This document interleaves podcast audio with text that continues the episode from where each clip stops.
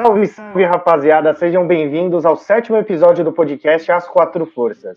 Eu sou o Guccio Yadomari e eu quero pedir mais uma vez para você seguir o nosso podcast no Spotify ou no Deezer, se inscrever também no nosso canal do YouTube e lá ativar as notificações para receber o vídeo em primeira mão quando ele for ao ar.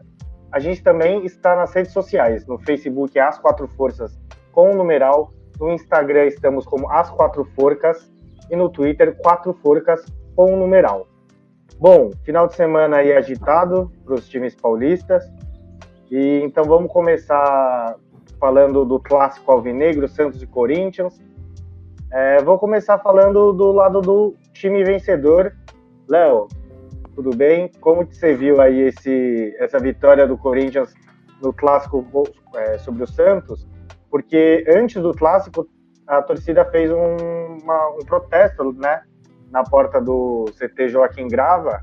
Inclusive, eles seguiram as recomendações do Neves de não pichar e levantar cartaz ao invés disso, né? Como Sim. a gente falou por aí. É...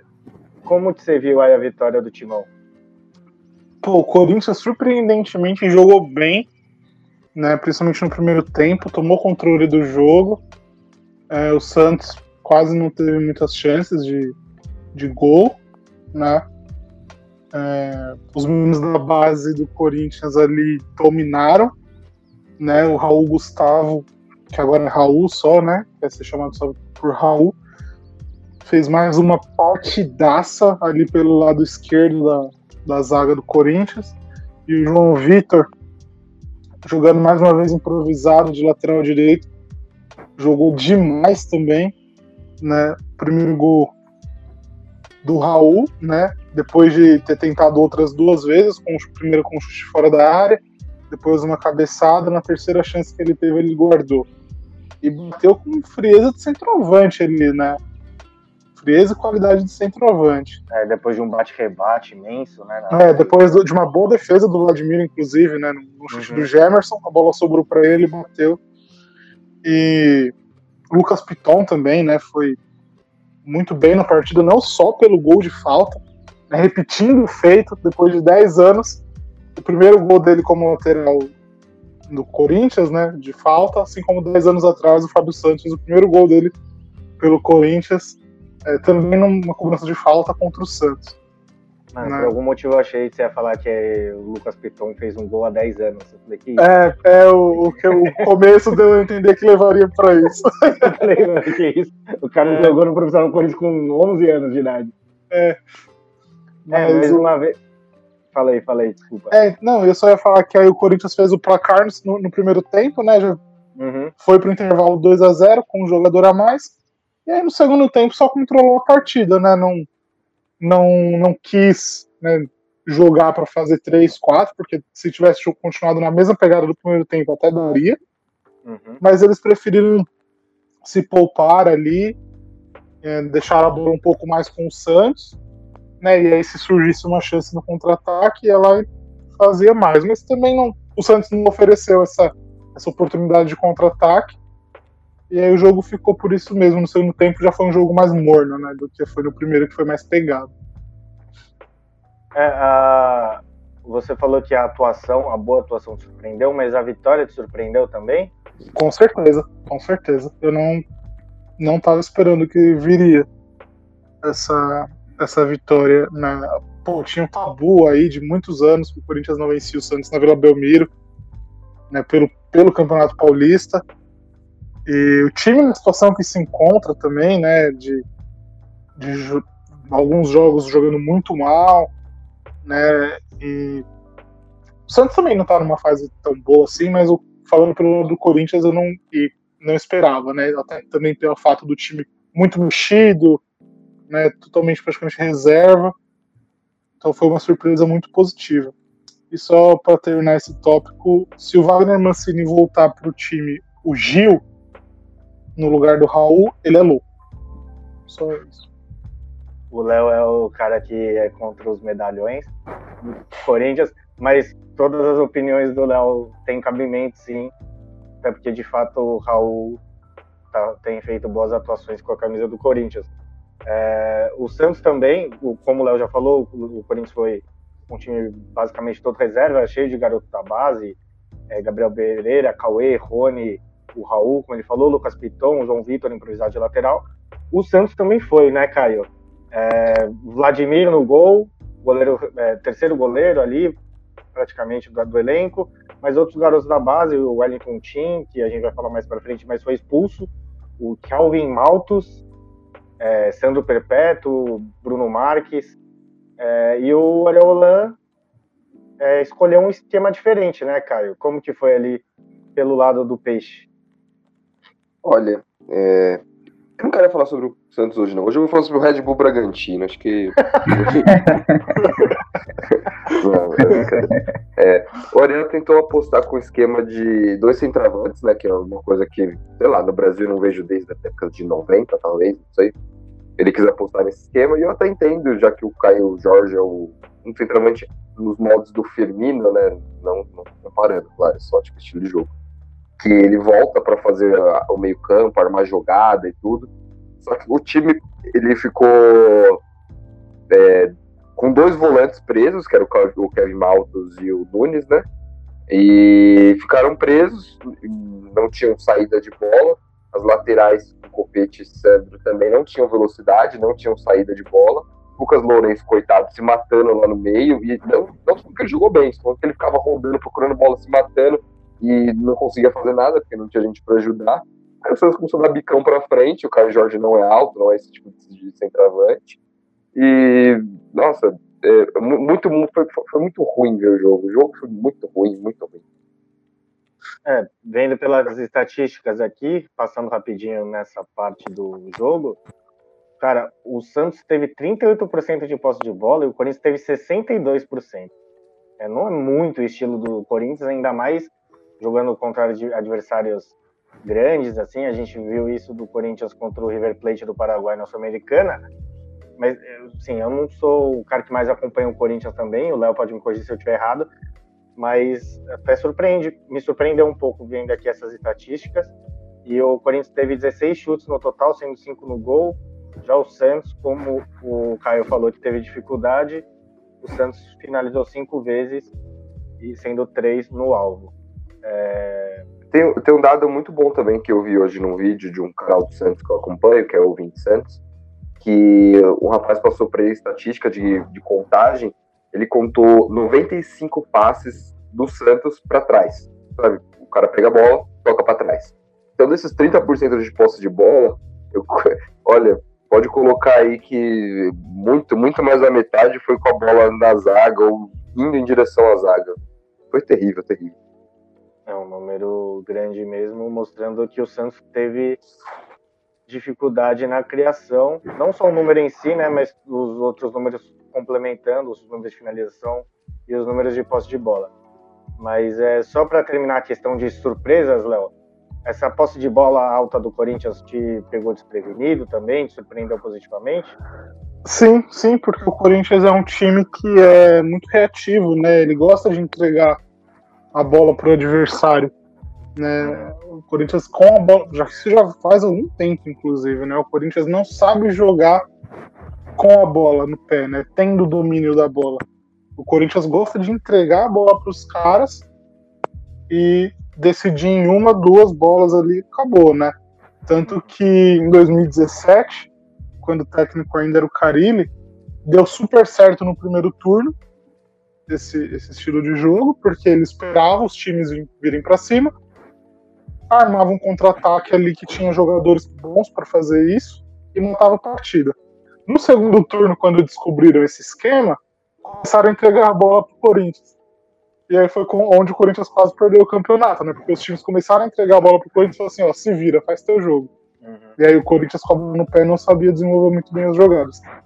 Então, sim, me surpreendeu é, ontem essa posse de bola alta e com, e com chances de gols, né? Porque muitas vezes o Corinthians, quando tem essa posse de bola, assim como foi contra o River Plate, é que a gente chama de posse de bola estéreo, né? Que não adianta de nada, não sai jogada para gol, não, né? Só fica lá, tocando de um lado para o outro, rodando de um lateral esquerdo para o lateral direito e não sai nada. E ontem, além de ter a posse de bola teve chance de gol, então foi, foi uma surpresa muito boa. É, então, só para reforçar aqui, o jogo foi 2 a 0 para o Corinthians na Vila Belmiro, gol do Raul aos 38 e gol do Lucas Piton aos 45 em cobrança de falta. Wellington Tim foi expulso aos 43. É, a gente falou que antes do clássico o clima no Corinthians estava de pressão em cima do Mancini e depois essa pressão mudou de lado, né? É, tanto que o Ariel Roland pediu para sair do Santos. Caio, fala mais um pouquinho para a gente dessa ele não, ele pediu demissão, né? Não foi demitido e pegou a, a quase todo mundo foi pego de surpresa com essa notícia, né? É, é, o que acontece é que, meu, deixa muito, muito nítido pro, pro mercado brasileiro que os técnicos estrangeiros não precisam desse mercado. Eles têm um, um mercado conforto deles, né? Que, que é mais uma, uma aventura, né? Uma coisa que, tipo, pode ser um degrau para ir para cima, né, para outros, outros mercados, né, mas que quando eles quiserem, eles simplesmente largam tudo e voltam para o mercado confortável deles, onde eles vão ter mercado para sempre.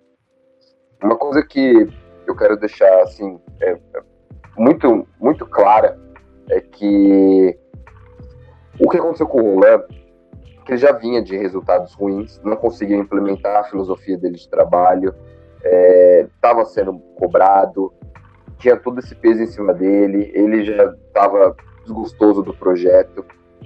Só que o fato determinante, assim, o, o, o ápice, né, que diria o, a última pá de, de cal, né, foi o ataque de pseudo-torcedores ao, à morada dele, né, ao apartamento dele.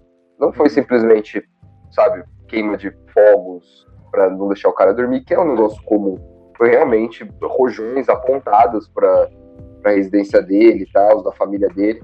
O Roland já sofreu isso quando era técnico da, do Independente, né? E ele foi sequestrado, exigiram dinheiro, o, a torcida organizada né, sequestrou ele e tal. É, então, assim, acho que é um cara que já tem um trauma sobre isso, eu acho que isso pode ter pesado muito na decisão dele, né? Uhum. E, assim, eu, eu, não vou falar que ele tá certo nem que ele tá errado, mas no lugar dele, se fosse comigo, se fosse a minha família, fosse um acontecimento que aconteceu, sabe? Eu vendo a minha mulher, minhas filhas em casa, essas coisas, eu, eu teria feito a mesma coisa que ele, eu teria ido embora, eu teria abandonado tudo. É, às vezes o, o, dinheiro não é mais o mais importante, né, para as pessoas, né? Só fiquei chateado por ser um negócio que vai ser as vésperas do, do jogo contra o Boca, um negócio que a gente precisava e tal. É, Bagou como torcedor, mas como pessoa eu entendo muito ele. É, eu, eu, também entendo esse lado. É, rapidinho, aproveitando o gancho que você falou, ele, ele pediu para treinar o time contra o Boca Juniors, mas a diretoria achou melhor já colocar o Marcelo Fernandes, que é auxiliar da comissão fixa, para o jogo da terça-feira em La Bombonera. Sim, é, então, o, não tinha cabimento, né, o cara treinar o, o time, o é, não faz sentido. Demitido, é, o cara tá com preocupações, é, vender a casa, vender o carro, tem, tem outras preocupações na cabeça e tal, é. e, mas assim, foi bacana a parte dele também falar, olha, eu quero sair e tal, mas já está tão perto do jogo, eu posso comandar o time se vocês precisarem e tal, isso colocou à disposição, né, mas eu acho que foi o certo mesmo a se fazer. É, agora, agora uma dúvida, assim, esquecendo essa Vamos fingir que essa parte não aconteceu, né?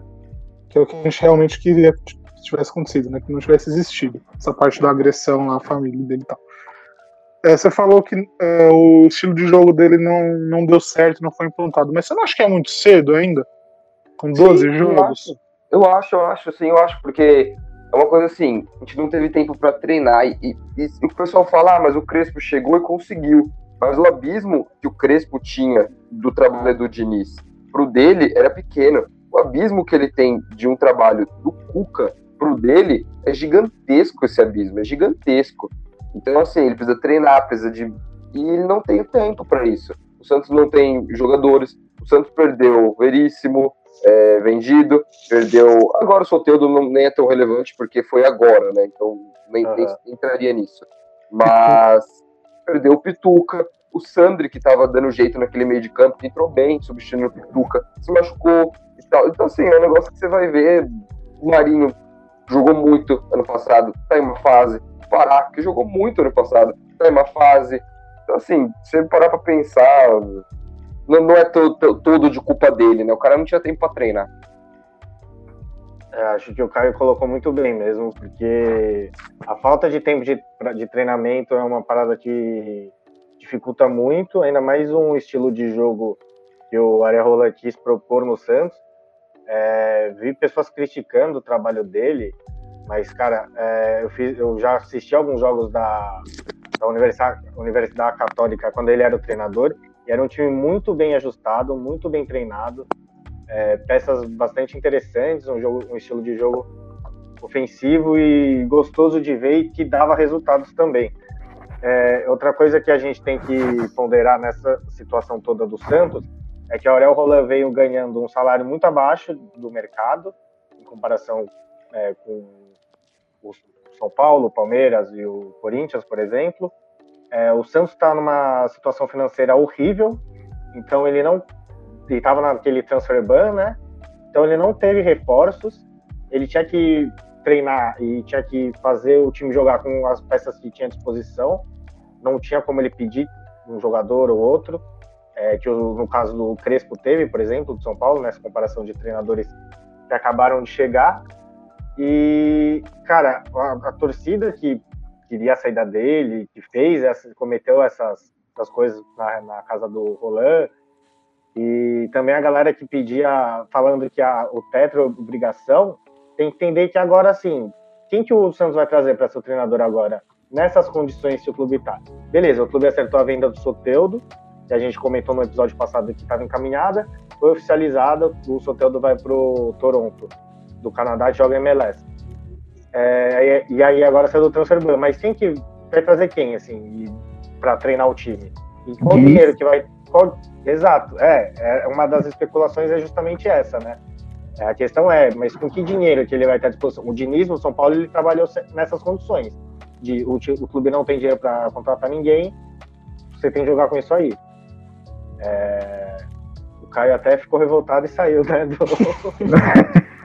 é brincadeira, o Caio caiu aqui. Queria comentar. Mas, mas é, é uma situação delicada mesmo.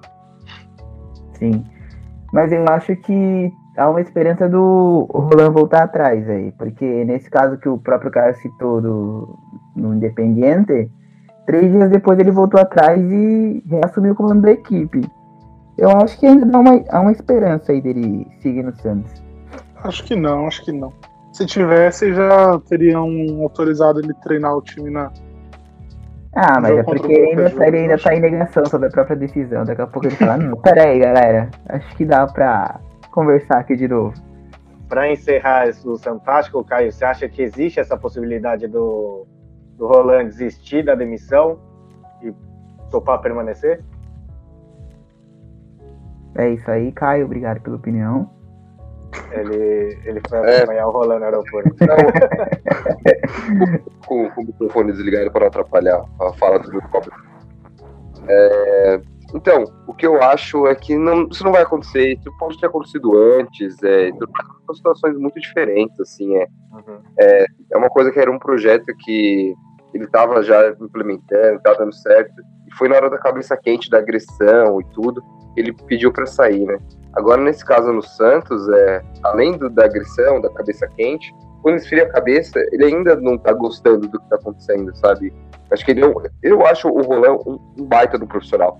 Eu acho que ele tá incomodado com essa situação de ele não conseguir implementar o projeto, de não ver que pelo calendário não vai ter como implementar o projeto dele e acabar manchando o nome dele, alguma coisa assim, sabe? Então acho que ele preferiu sair por isso. É, faz sentido. Vamos aí ver as próximas notícias sobre a, a volta do Se Não Foram, no caso do Roland. Ou... a volta a Cuca, para alegria do Caio. Nossa, já ouvi, eu já ouvi o, umas pessoas dizendo isso já, rapaz. Ah, ah cara, você me, lembrou, você me lembrou de uma coisa. Muito obrigado por esse comentário. Eu separei um print aqui muito bom de um senhor que ele comentou assim no Facebook. Por favor, o Rueda não me venha com Abel Braga, Luxemburgo, Anderson Moreira, ele escreveu Anderson, mas é Anderson Moreira e outros treinadores ultrapassados. Tá na hora de chamar o Leão para assumir o time. Boa, maravilhoso. um baita plot twist aí pra esse comentário. É... Ai, caramba. Muito chegada de pode ser Renato Gaúcho, Diniz, é, Renato- Dorival Júnior. Renato Gaúcho eu acho muito difícil. Ele É, reclamava pra é. caramba que o Grêmio não contratava, ele vai pro Santos. Exatamente, também acho Tá quebrado é. financeiramente. Eu acho que o que mais se É. encaixa no momento do Santos é o Diniz. É o Diniz, como eu já falei é, agora há pouco, o Diniz já treinou São Paulo nessas condições é, menos. A condição do São Paulo era menos pior, digamos assim, mas São Paulo não contratou. São Paulo contratou o Luciano só e foi para uma troca é, pelo Everton. Mas talvez o Diniz seja um nome forte aí. Eu não vi nenhuma Ah, mas o São Paulo tinha contratado pra caramba na temporada anterior, né? Na anterior. Justos. Ah, isso sim, não. Já tinha isso um sim. elenco, vai. Mas é, o, que, é, o que eu acho é que o Diniz ele tem mais o perfil de trabalhar com esses jogadores jovens que o Santos tem e de não ficar enchendo o saco para contratar.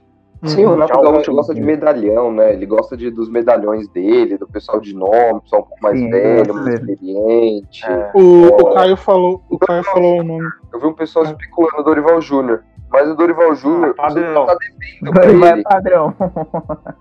É, o Santos já tá devendo pra ele da última passagem dele, tá? E pra vir tem que fazer uma, um outro acordo, fazer mais dívida. É um absurdo. O Honda já falou, queremos alguém no mesmo, no mesma linha de trabalho, sabe? No, pra seguir o- um projeto parecido, sabe? Jair Ventura é o nome, então, pô. Puta técnico ofensivo. Nossa, meu. É, eu, eu ia falar do, do Dorival Júnior, mas aí o Caio, eu não sabia que tinha esse embrólio todo aí do Santos devendo, porque o Dorival Júnior é o que eu costumo chamar de técnico bombeiro, né? Ele vai para os times para apagar incêndio. Não. Né? Foi Ele foi no que ele fez no Palmeiras, ele fez no São Paulo, ele fez uma época no Flamengo. Ele vai, apaga, apaga incêndio lá dos times, deixa o time numa situação considerável, e aí sai para vir um técnico e levar adiante. Mas já que Ah, tem toda essa situação aí, não sei se daria. Então. O Santos tá devendo sete ex-técnicos que passaram por aqui. Misericórdia. Sete. Então, beleza. sabe, é, chega a 15 milhões de, de reais. É um É por isso que o. Corinthians não gosta de demitir técnico. Pois é. Imagina se demitisse, estaria devendo muito mais. Pois é. Continue. Sem demitir, sem demitir já deve até as cuecas que usa, velho. Imagina se demitisse.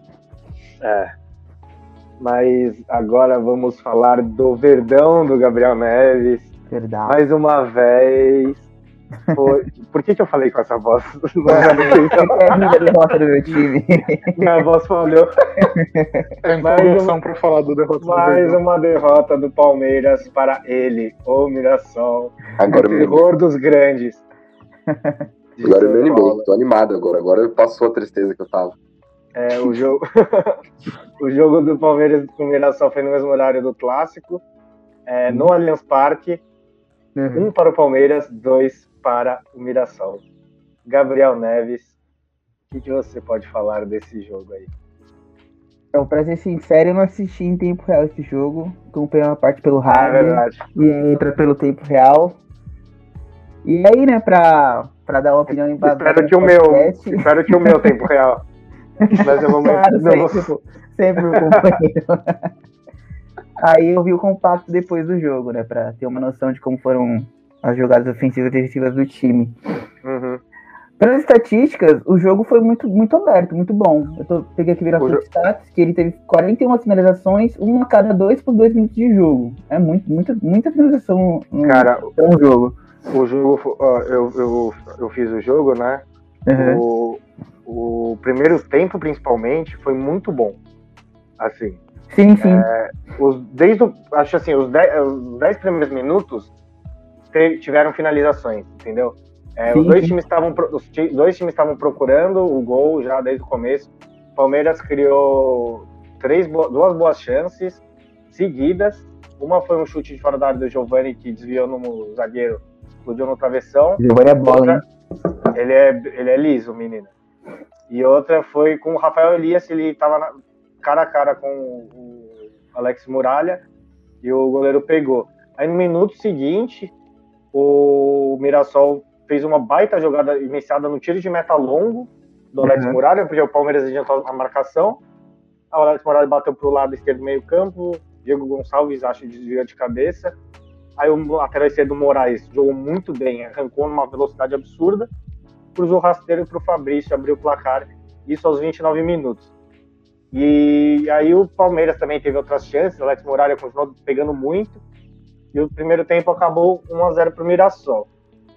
No intervalo, o Abel Ferreira mudou o time, sacou o Zé Rafael para botar o menino e sacou o Pedro Bicalho para botar o Gabriel Silva e aí mudou o esquema para botar o time um pouco mais ofensivo. Só que aí, logo aos dois minutos do segundo tempo, o Mirassol empatou com um belo gol do Diego Gonçalves é, de cavadinha na saída do Everton, mas com mais uma falha do zagueiro Henry, né? É, então. Esse moleque aí, ele tá sentindo pressão dos jogos, infelizmente. Eu não sei se ele não tá pronto, se ele é ruim de bola. Ele não parece ser ruim de bola. Ele era da seleção na base. Acho que ele não tá pronto, ele, ele não tem cruzamento com os jogadores, tá entrando numas, numas pressãozinhas aí desnecessárias no momento, tá acabando o que tá afetando o psicológico do menino. Acho que tem que trabalhar um pouco a cabeça do garoto. Mas tem que continuar colocando ele nos jogos do Paulista, porque o Paulista tá aí pra isso, pra testar a garotada. Tanto que o Palmeiras entrou com, tô contando aqui, entrou com um, dois, três, quatro, cinco, seis, sete jogadores da base. É muita Sim, é, gente. É, e o Henry, para completar o que o Neves falou, ele tem 19 anos só. Uhum. Em 2002. Então é normal que nessa idade, é, no começo da trajetória no profissional, o jogador tão novo assim sinta bastante a, a questão sim, psicológica, sim. principalmente, né? Eu não sou, aí, eu não sou contra xingar, não. Tipo, extravasar na hora e tal. Pode mandar ir pra aquele lugar. Mas você precisa perseguir o moleque, né? Da... É, exato. Concordo muito. Acho que ficar puto faz parte. Sim. Mas você ficar perseguindo o moleque. Porque, assim, várias esferas na vida, tipo, de entretenimento, ou de esporte, ou de qualquer merda que seja, as pessoas perdem muito a mão, né? Sim. Então, assim, uma Sim. coisa é você criticar, ficar puto. Mano, beleza, acontece. É bom que você extravase isso, acho. Uhum. Outra coisa é você perseguir a pessoa e ficar mandando mensagem no Instagram da pessoa. Nossa, acho ridículo. É, perseguindo familiar, falando que vai matar. Tipo assim, gente, né? Pelo amor de Deus, vamos ter um pouco de equilíbrio aí. Estão é... chamando alguém aí no fundo que eu ouvi, mas eu não identifiquei quem. também ouvi. É nosso, é nosso patrocinador, o cara é. vende a pizza de 10. ai, ai. É... Aí o Henry, aos 7 minutos do segundo tempo, ele foi substituído pelo Marcelinho. Sim. E, e aí, aos 15, o Neto do Mirassol foi expulso. É, de uma forma até meio boba, assim, não precisava ter entrado de uma força tão grande no, na disputa meio campo, ele já tinha amarelo, recebeu o segundo e foi expulso. E aí, cara, o que aconteceu foi que eu achei que o Abel Ferreira perdeu um pouco a mão. Porque, beleza, o Mirassol, o Eduardo Batista, esse treinador do Palmeiras, é, tirou um atacante, o Fabrício, autor do gol, para botar mais um jogador ali para compor o meio campo. E o, o Abel Ferreira ele quis aproveitar esse jogador a mais, só que em vez de manter jogadores para fazerem a criação, ele tirou o Fabinho, volante, e o Lucas Esteves, é, que atuou mais avançado, colocou o Newton, centroavante, e botou o Wesley. E aí o Palmeiras começou a jogar com 500 atacantes em campo. Pra, tinha, assim, Gabriel Menino é, fazendo o meio campo sozinho, praticamente. Ah, vai dizer aí, que vai dizer que tu nunca jogou FIFA. Modo FIFA não, claro, não. pô. Eu, eu, também acho, só que eu acho que uma coisa é a gente jogar FIFA, outra coisa é o treinador campeão de Libertadores, né? É, eu, eu achei que o Palmeiras desperdiçou oportunidade de conseguir pressionar quando colocou 500 atacantes e, ninguém criava de fato uhum. no meio campo. Uhum. Ele, já, ele, ele, já, tinha colocado também o. Foi depois, ele colocou o Marcelinho também aberto na direita, mais para frente, ele colocou, o Marcelinho atuou tipo, como ala direita quase. Uhum. E aí o Palmeiras não tinha muita criação no meio-campo. Não sei, e assim, você falou esse negócio do FIFA, brincando, mas não sei o que você achou na hora que você viu que o Palmeiras tinha tipo cinco atacantes em campo. Cara, eu não, eu não pensei igual você, não. Eu pensei, tipo, é isso aí, vamos pra cima, seja o que Deus quiser, já tá 2 a 0 Estamos em casa com a molecada. E é isso, não pensei muito em criação e os caramba. Você pensou numa abafa ali. Pensei numa abafa dos últimos 25 minutos ali. Famoso é perdido isso. por um, perdido por cinco. É, exatamente. Mas também tem seu ponto. Acho que realmente você tem um ponto válido. Mas não achei que isso pesou na derrota, não achei que isso foi o crucial pra derrota, não. Não, não, obviamente não. Eu só fiz esse comentário porque eu acho que talvez. Eu acho que na minha interpretação da situação do jogo, sim, é, se ele não tivesse é, quebrado tanto o meio-campo, ele podia ter, é ter chance eu, de pressionar melhor, entendeu? É que eu acho que ele entrou com uma filosofia de ter a posse de bola e criar jogadas rápidas. E aí, com a expulsão, ele quis ter um time rápido. Foda-se, vamos ter um time rápido quando o time inteiro tá cansado com um a menos. Acho que foi esse pensamento dele. Não, não, deu certo, né? Quase deu certo. Se o Gabriel Menino perdesse um pênalti, ridículo. É, ia, falar de... ia falar disso agora. O, Palmeiras, o Palmeiras perdeu 11 pênaltis dos últimos 19. Isso é muito absurdo. É, o Fábio Santos fez 18 dos últimos 19. Nossa senhora. e o menino tinha batido bem o último pênalti na decisão da Recopa. Nossa, eu... mas ele bateu muito mal. E ele foi e bateu muito mal de novo, porque contra o Flamengo ele já tinha batido muito mal também. Aí eu fico nessa. E aí, menino, qual é que é? Você bate bem ou bate mal? O Gabriel Menino, ele olhou completamente pro canto que ele ia bater. Não, e detalhe, o Muralha só pula para aquele canto, né? É, e, e o Muralha saiu antes, e o Gabriel Menino, tipo assim, beleza, você olhou pro lado você vai bater, você vai bater naquele canto de fato, tem chutar forte e mais no canto. Sim. O chute do Gabriel Menino não foi tão forte, nem foi tão no canto. Tanto sim, que o Muralha, assim, isso, essa defesa de pênalti fechou com, com, a, com chave de ouro a atuação do Muralha, que ele fez foi. várias defesaças, né? Inclusive, uma no primeiro tempo que eu não falei, numa cabeçada do Vinho. Não, ele fez seis defesas difíceis. É muita, é, muita coisa, cara. Ele, ele, pegou muito. E aí o Gabriel Menino perdeu o pênalti, enfim, e aí, pra, pra, consagrar o Alex Muralha, ele falhou no último lance do jogo. saiu, sa, saiu do gol pra fazer uma defesa no cruzamento, soltou no pé do Newton e o e, assim, diminuiu. Um comentário né, que eu queria fazer a respeito do Alex Muralha, né? Que eu fico muito feliz quando eu vejo ele já tendo essa oportunidade que ele está tendo no Mirassol, fazendo boas atuações como a de ontem, porque volta naquilo que você falou um pouco mais cedo, Guti, que pegar no pé, ok, criticar, ok, mas o que a torcida do Flamengo, uma parte dela, fez com o Alex Muralha, foi, chegou a ser assim, desumano, sabe? Uhum. A questão da, da zoação. Teve até um cara que escreveu que a partir de hoje não chamam mais ele de Alex Muralha, é só Alex. É, então, sabe? só que não, não foi um cara, né? Foi uma capa de jornal. Do é, é, é eu não quis dar nome aos bois, né? Mas enfim, Ah, tem que falar, cara. É, eu, como jornalista, é, assim, eu acho que a gente, jornalista, está, está pode cometer erros também. Uhum. Mas a gente tem que saber se criticar, porque às vezes a gente é criticado de forma exagerada é, como a gente estava falando em off sobre Abel Ferreira, Carilli, etc.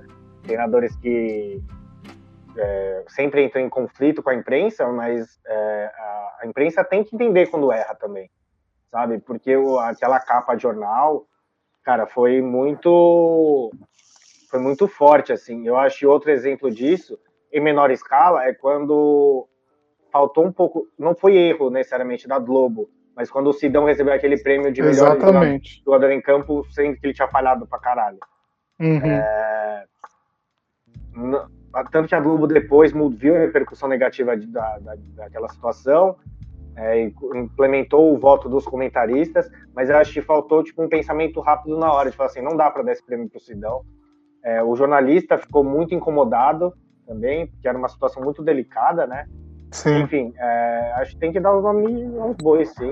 Então, sim. Quando, eu errar, quando eu errar, quero ser criticado também, porque faz parte. Assim, a, a, gente não pode também falar assim, vamos queimar todos os jornais do, do Jornal Extra, porque senão, né? Sim, é. tá cometendo Mas tem que haver esse balanço de, tipo, erramos aqui, estão é, exagerando em outro ponto.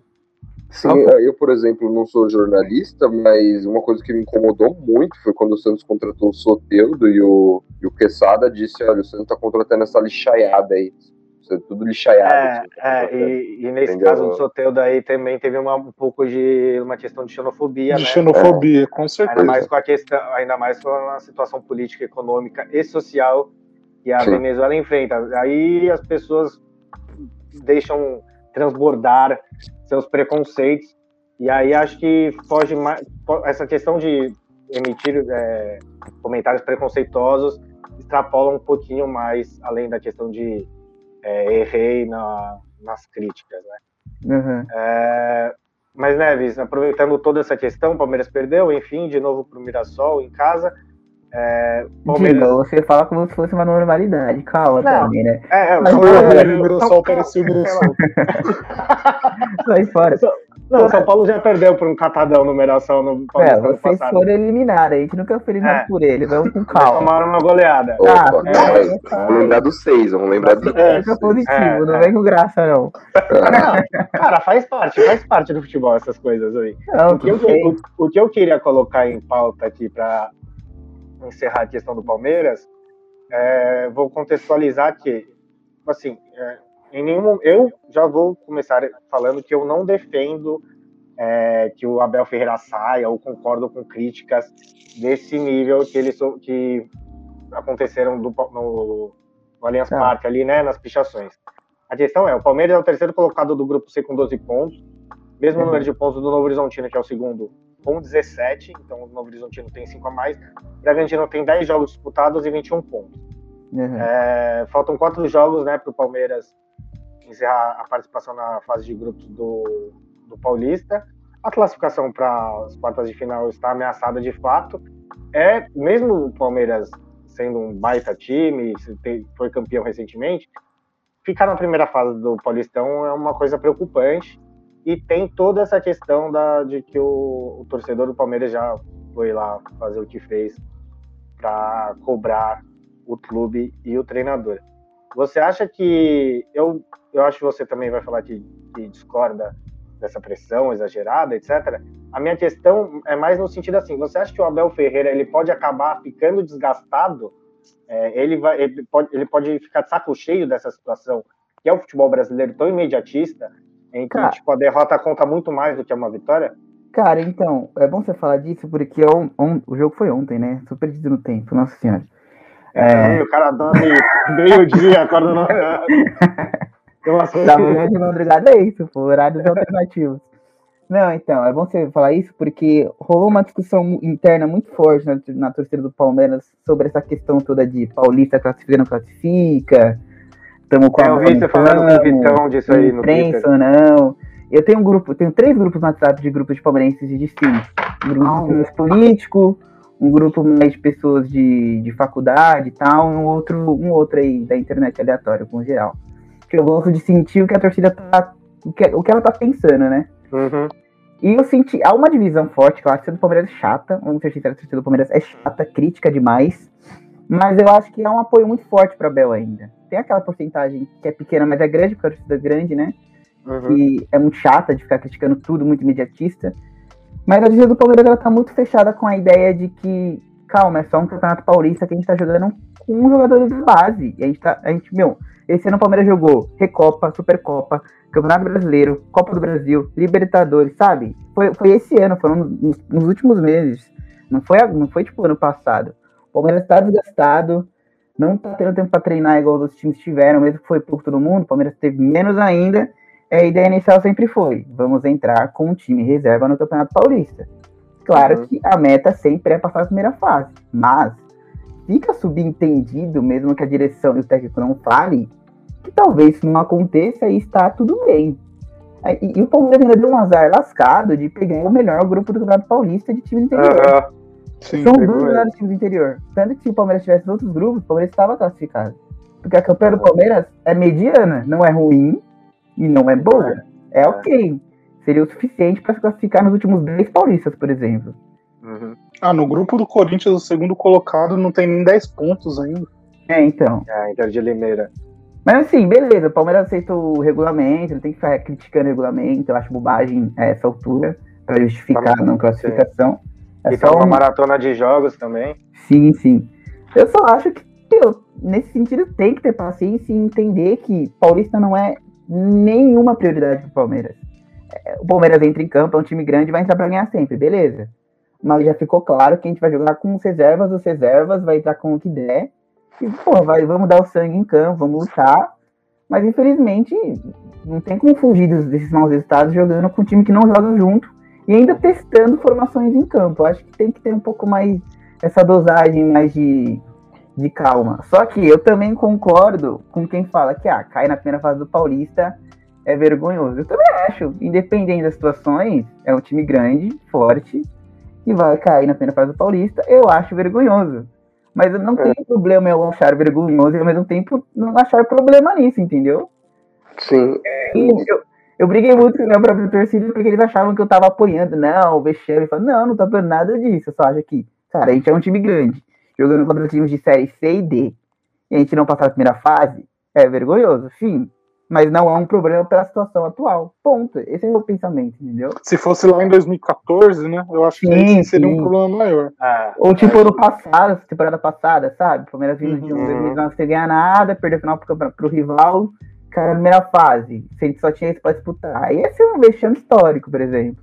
Agora não, vai ser uma, uma página negativa, mas que tudo bem. A situação do momento não tem problema acontecer isso.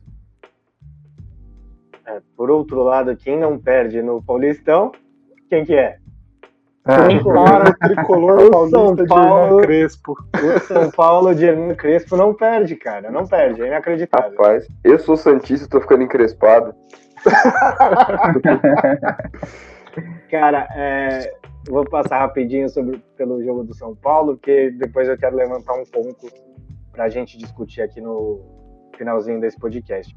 São Paulo visitou Ituano ontem, domingo. O jogo ah, começou às 10h15 da noite. São Paulo foi um time praticamente todo reserva. O Benítez ali, a gente pode discutir se vai ser titular ou vai ser reserva. O Luan também. Mas de resto, praticamente todo reserva, cheio de garotos da base. E aí o primeiro tempo foi assim, o São Paulo não fez, não teve uma grande atuação, mas control, o primeiro tempo inteiro foi controlado pelo tricolor. E aí abrimos 2 a 0.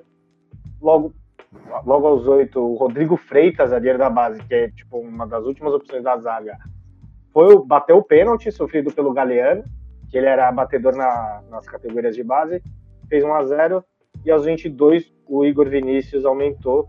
Depois de uma jogada, São Paulo ficou mais de dois minutos com a posse de bola. É, variando entre atacar, procurar espaços, não achar, recuar para os zagueiros, enfim. 2 a 0 no primeiro tempo. Aí no segundo, o Ituano foi para cima.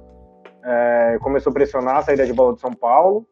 São Paulo teve dificuldade com, com essa equipe reserva, reserva, né? Lucas Perry, como ele não joga muito, então ele errou uns lançamentos. O, mesmo o Léo, que é, o Léo é titular, né? E jogou porque ele está suspenso na Libertadores. Ele também não estava sendo uma boa válvula de escape ali pela esquerda, achando passes. Enfim, São Paulo teve um pouco de dificuldade. E aí, aos 13 minutos, o Jefferson foi expulso para facilitar a vida do tricolor. Deu uma pisão na parte de trás da perna com o calcanhar do Léo. O VAR interviu ali, recomendou a expulsão. E o Rafael Claus acatou depois de revisar no VAR. E aí o São Paulo voltou a controlar o jogo. O Ituano baixou as linhas para defender ali no campo de defesa. E aí entrou o Rodrigo Nestor e o Igor Gomes no São Paulo. E aí, cara, o Rodrigo Nestor joga muita bola, é isso. É isso que eu queria dizer. Esse, aí, jogo eu... foi, esse jogo foi uma chuva de cartão, né? Eu tô vendo aqui. Foi, foi. Foram foi. quatro amarelos e dois vermelhos. Que isso? É, é exatamente. Uma coisa que eu acho muito interessante no, no São Paulo é que simplesmente o, a, a, galera que entra tá correspondendo, sabe? Você não vê um negócio uhum. de disputa. É. Tem um hype muito grande nesse cara aqui, ele entra e não resolve. É caras que não, não tem hype e tal, e entra e resolve. É impressionante. Tá tudo dando é. certo em São Paulo. Uhum. Vários, vários jogadores estão sendo utilizados pelo Crespo por causa dessa maratona de jogos. E como o Caio falou de fato, todo mundo que está entrando está entregando um bom futebol, entregando resultado. É, inclusive, era disso ia falar agora, porque o Galeano fez um gol, aí o VAR revisou, deu impedimento no começo do lance, e aí o Galeano não desistiu e fez o terceiro gol fechando o placar é, para o São Paulo depois de um lançamento absurdo do Rodrigo Nestor e uma baita assistência do Igor Gomes. E aí é bem isso que o Caio falou. O... Todos os jogadores que o Crespo está utilizando, todos eles estão entregando é, uma, um bom desempenho. Assim, é, inclusive o, um dos meios campistas utilizados pelo Crespo foi o jovem Thales Costa da base, e o Murici Ramalho falou o seguinte: e o Thales Costa é um dos que mais surpreendeu, porque ele é um volante com características diferentes, assim, ele tem o drible, ele tem a velocidade, além de bastante entrega, e, cara, ele parece um veterano jogando, assim. Mais ou menos, para mim, assim, é, a comparação é de como o Danilo quando surgiu no Palmeiras, sabe? Ele, tem, é, é um volante, ele é um volante de técnica refinada e ele chegou sem sentir o peso, assim. Tirando aquele episódio na final da Supercopa, da Supercopa do Brasil, que claramente ele estava nervoso, mas tipo, em campo.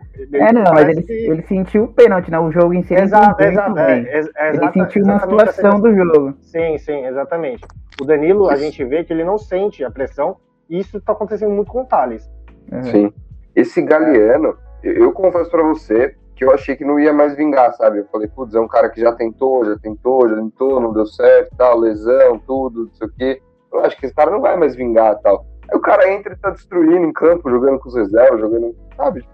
Esse cara que, da lesão que você tá falando é o, o, o Rojas, não? É o Rojas. Tá não, o Galeano.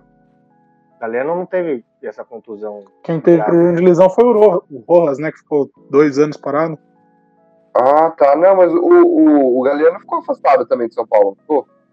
Ele não teve muitas oportunidades porque, assim, ele, o Diniz começou a relacionar ele nos últimos jogos do Brasileirão. A torcida pedia ele e ele não entrava. Mas era uma opção do Diniz que ele não via. Ele achava que os reservas, no estilo de jogo dele, não davam conta do recado igual os titulares. E aí, Nossa. dentro desse esquema do Crespo e do trabalho do Crespo, é, tá dando certo, até porque o Crespo, o mesmo time, o time A e o time B e até o time C, digamos assim, é, os três times jogam do mesmo jeito, né? O mesmo estilo de jogo, mesma, mesmo esquema tático. Então os jogadores, o Galeano, por exemplo, ele jogou de ala um jogo no Paulistão e foi muito bem. Ontem ele jogou de atacante e fez um gol e sofreu um pênalti. Então assim, é, tá, tá muito bom de ver o São Paulo jogar. É, e muito interessante isso da questão da administração de elenco, né? Sim. E aí, e... Um, um, fala aí, Léo, fala aí, Léo. Eu só, só ia perguntar a respeito de um cara que eu gosto muito desse elenco do São Paulo, que ano Daniel. passado ele teve pouquíssimas chances, assim, entrava muito pouco. Uhum. E eu tô vendo aqui que ontem ele entrou no lugar do Luan, que é o Hernanes. Você acha que ele tem mais espaço? O Hernanes, pô, que foi tão importante no, no, na recuperação do São Paulo em 2017 né? Você acha que ele tem, vai ter mais espaço esse Olha, ano? E eu, sei lá, até ganhar uma titularidade de novo? Ó, rolou, tá rolando essa discussão entre a torcida de São Paulo. É, e antes, eu, vamos, vamos pegar o contexto do Hernanes no São Paulo. É, ele é um ídolo, né? Justo como você falou em 2017, ele salvou a gente do rebaixamento. Ele tem títulos pelo São Paulo, gols importantes, identificação veio da base também, apesar de já ser um jogador veterano, né? Rodou aí o mundo e voltou para São Paulo. O problema do Hernanes, para mim, são, duas, são tem três questões aí para a gente avaliar. É, o Hernanes está com condicionamento físico muito abaixo, é, e faz tempo isso.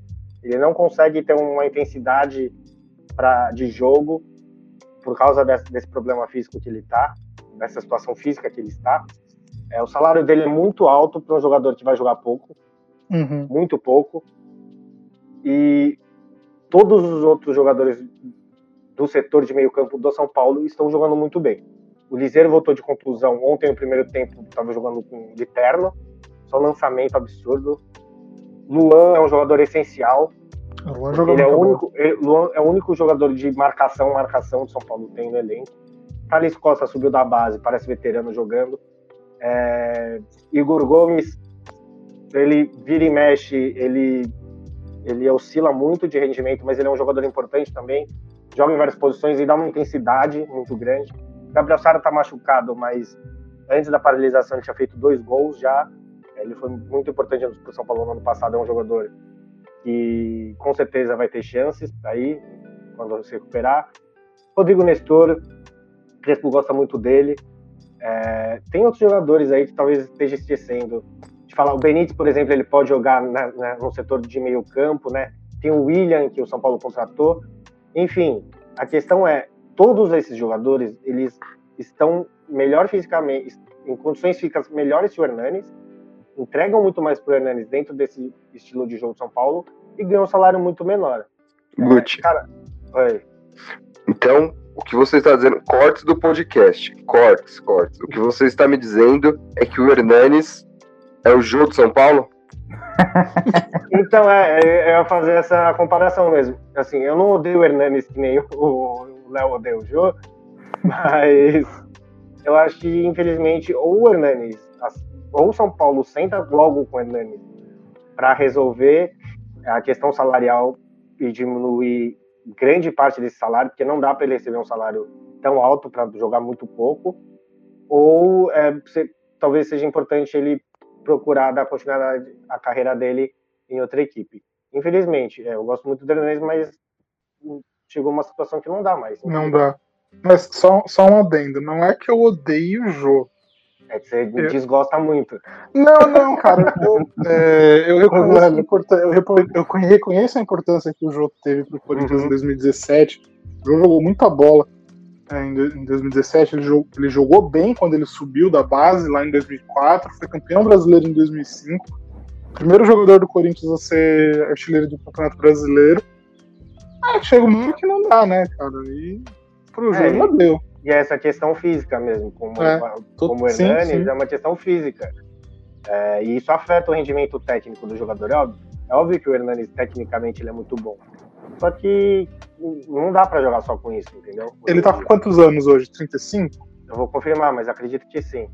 E, inclusive, para completar todas as questões do Hernanes, é, ele tá com 35.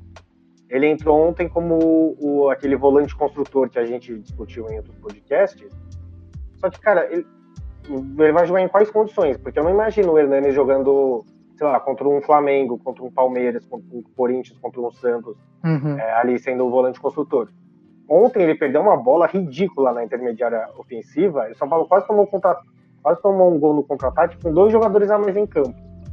Porque o Gabriel Talhari foi expulso depois também. Então, assim, é, eu não vejo ele jogando em tendo em várias condições de partida, entendeu? Ontem o São Paulo estava vencendo de 3 a 0 já 2 a 0 com dois jogadores a mais. Aí beleza, aí é fácil colocar o Hernandes em campo. Mas como que o Crespo vai conseguir administrar tanto jogador ali, merecendo vaga, e o Hernanes tem que jogar pelo nome? Tipo, é uma situação bastante complicada. É complicado. É complicado. É, falando, falando em jogar por nome, né? Uma coisa que não tem nada a ver com o seu time, mas é que veio na minha mente, eu quero fazer essa crítica. o, Lu, o Lucas Lima não joga nem por nome, sem nome, né? Porque nem em campo o cara entra, cara. Tem cara nem, nem com o sub-20 do Palmeiras o cara é relacionado, não é possível. Ele tá isso. tá machucado, né? E você acha isso uma coisa Não, mas é ruim? É disso, ele nem entrava, velho. Ele machucou faz uma semana só. Não, não é maravilhoso, é ridículo que ele não consegue nem assim jogar. Ô, Neves, mas você acha isso uma coisa ruim? não, eu como primeiro acho ótimo, mas assim, pelo amor de Deus, né? O cara não, é que nem... Nosso 10 ali, nosso carregador do piano, o cara não entra nem no Paulista. É, ontem, ontem meu primo, durante o jogo do Corinthians, meu primo mandou uma mensagem e falou assim: Meu, não vi o nome do Ramiro. Eu falei, ainda bem, né? só uma coisa. Quando ele aparece, só faz merda, ainda bem que a gente não ouviu o nome do Ramiro. Só isso mesmo, só aí o fora Lucas Lima, já não aguento mais. Tem, o... Sim, deixa criticar o Lucas Lima. Fala lá, Caio. não, é que você falou que o, o Sara tá no departamento médico né, do uhum. São Paulo, até com lesão. E, sei lá, tipo, nos últimos tempos, eu posso estar muito enganado. Mas acho que o São Paulo não sofre tanto com, com lesões, igual, por exemplo, o Santos. toda hora não. tá com um monte de gente no departamento médico e estragando time. Eu não vejo isso não, tanto no São Paulo. É, de, desde de quando o Diniz chegou, o São Paulo não sofreu muito com isso. Tanto que uhum. foi muito importante porque o elenco do São Paulo no passado era mais reduzido e a, os jogadores reservas eles não davam conta do recado. É, e mesmo e aí começou isso com o Diniz, assim. É, o São Paulo não sofreu muito com lesão, não sofreu muito com Covid. É, é, não sofreu ainda, né? Não teve surto no São Paulo igual teve no é, Corinthians. Mas, mas o, sim, mas é que o, o é, em meio a tantas críticas aos protocolos, né, dos campeonatos, etc. O São Paulo realmente tem um protocolo bom, que obviamente não é perfeito, porque depende muito dos jogadores.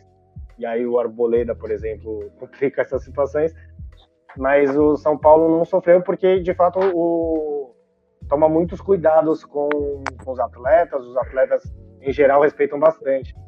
Então acho que e, e os treinos do Crespo, a equipe do Crespo, né, a comissão técnica, também é muito boa nessa questão de evitar lesões, dosagem de treino, todas, todas essas coisas que interferem bastante na possibilidade de um jogador se lesionar ou não.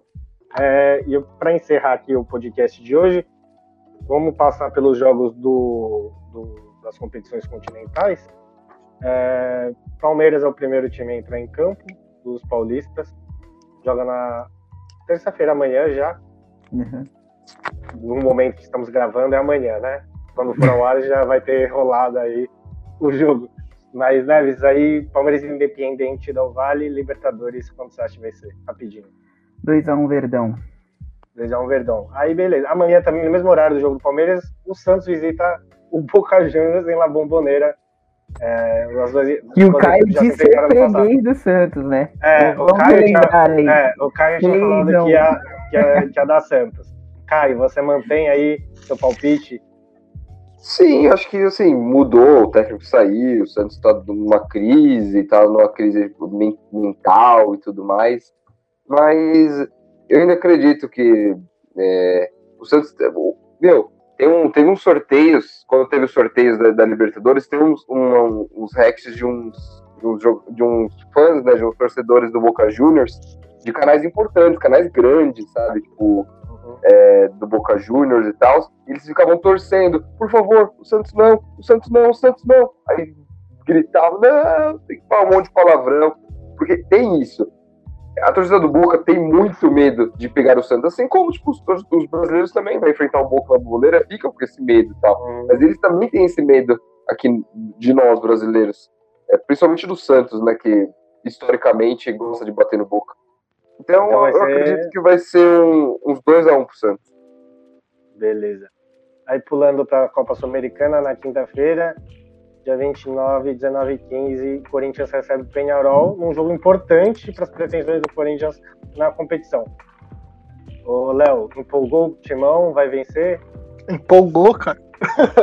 não, mas fora, fora de brincadeira, tem que ganhar. Não tem, que, uhum. não tem outro resultado que não a vitória. Porque mesmo que empate, o Penharol já vai para quatro pontos e o Corinthians fica com dois. Sim. Né? E, então um saldo tem que de ganhar. gols absurdo pro Penharol. Saldo de gols absurdo, exato. Uhum. Então tem que ganhar para já assumir o primeiro lugar do grupo e ficar só administrando. É, e, e... também teria que torcer pelo, pelo por um empate no outro jogo, sim, talvez, né? Sim. Que aí, torcer por combinação de resultados, né? Aí é complicado. Lembra, lembrando que na Copa Sul-Americana só um time passa por grupo. Por isso essa e, pontuação maior. E Mancini, se você ouvir por algum milagre, Raul de titular no lugar do Corinthians, né? Também. É, Raul de titular, pelo amor de Deus. Senta o Gil no banco, e se colocar eu e o Gil pra postar corrida, eu ganho. Coloca o Raul. Eu peso 90 nada, nada, quilos. Não, é pra tanto, Leonardo. Não, o Léo tá parecendo. O Léo tá parecendo o Dilson Capetinha. É, não, não, não. Vamos Quanto falar de coisas reais. Eu só, eu só queria dizer uma coisa sobre o, o Raul do Corinthians. Uma coisa muito importante. Vem pro peixão. Você falou o palpite, Léo? Eu fiquei. 1x0. 1x0. 1x0 Timão. 1x0 Timão. Beleza. E aí também na quinta-feira de volta pra... Tá bem empolgado, Leonardo. Empolgou. Empolgado vai ser. 1x0 é goleada. 1x0 pro Corinthians é goleada. Exato. E aí, pra, na quinta-feira também, às 21 horas, o São Paulo recebe o Rentistas do Uruguai, no Morumbi, é, vamos, é Libertadores, vamos de 3x0 São Paulo, vai. Vai ser um quinto, cara. É um jogo difícil, né? É, não, é, é, algum jogo vai ser, acabar sendo muito difícil, é bem capaz que seja esse mesmo. Mas, então é 3x0. É, mas aí, não, meu, meu 3x0 provavelmente tá errado, mas eu vou de 3x0 porque eu tô empolgado. Vai é... ser 5 esse jogo aí, 5x0 São Paulo. Eu tô torcendo pro, pro Rentistas ser o o outro lá do, do colégio lá do ano passado pro, pro São Paulo. Como que é o nome do time que tava na escola, escola, escola municipal, escola, é, ah, municipal, é alguma coisa. Até esqueci do time binacional, não é isso? É, binacional, escola municipal binacional. Torcendo pro Rentistas ser esse, esse mesmo time. É, assim, o, o Rentistas falaram que o Rentistas é um time tecnicamente fraco, enfim, mas complicou a vida do Racing no, na primeira rodada, né? Mas eu vi 3x0 aí pro São Paulo. E é isso. Não estou lembrando, estou empolgado com o São Paulo de Hernan Crespo. E lembrando que, lembrando que está ainda a confirmar o horário, mas domingo, majestoso, dia 2 do 5. É, exatamente. Acho que a gente pode falar melhor do majestoso aí, no, do que, que a gente acha. É, no podcast aí do final da semana. Não sei dia que a gente vai conseguir gravar, mas a gente, mas a gente tenta. É, qualquer coisa, se não der pra gravar, a gente faz um especial aí no Instagram. No Instagram. Coisa, beleza? É, é, faz, faz uma live. Exato. Pós-jogo. É. Que conexão, hein, cara? Gostei muito dessa. Mas é isso. Por hoje é isso, né? Esses foram os assuntos. E agradecer demais a vocês mais uma vez aí por mais um episódio do As Quatro Forças. Obrigado, Léo. Obrigado, Caio. E obrigado, Gabriel Neves. É nóis. Opa, É valeu. nóis. Tamo junto. Obrigado também ao Natan, nosso querido editor. E obrigado também a você, nosso ouvinte, que nos acompanha e nos apoia é, no Spotify, no Deezer, no YouTube e também nas nossas redes sociais. Queria reforçar para vocês que a gente voltou a produzir e postar os cortes no Instagram e no canal do YouTube. Então siga a gente lá para você ver uma partezinha do que a gente discute aqui no podcast. O último a gente postou foi sobre a VTube, né, no paredão, mas antes disso a gente postou o comentário do, do Jô é, no sobre a questão da situação do Jô no Corinthians, né? Então, se você gosta desse tipo de conteúdo, segue a gente lá para ficar por dentro e deixa os comentários lá falando sua opinião e falando sobre o que você acha desse tipo de conteúdo mais é, curtinho, né? Que facilita o consumo do conteúdo, beleza? Beleza. Então, muito obrigado. Tamo junto. Valeu! É isso. Valeu. Falou.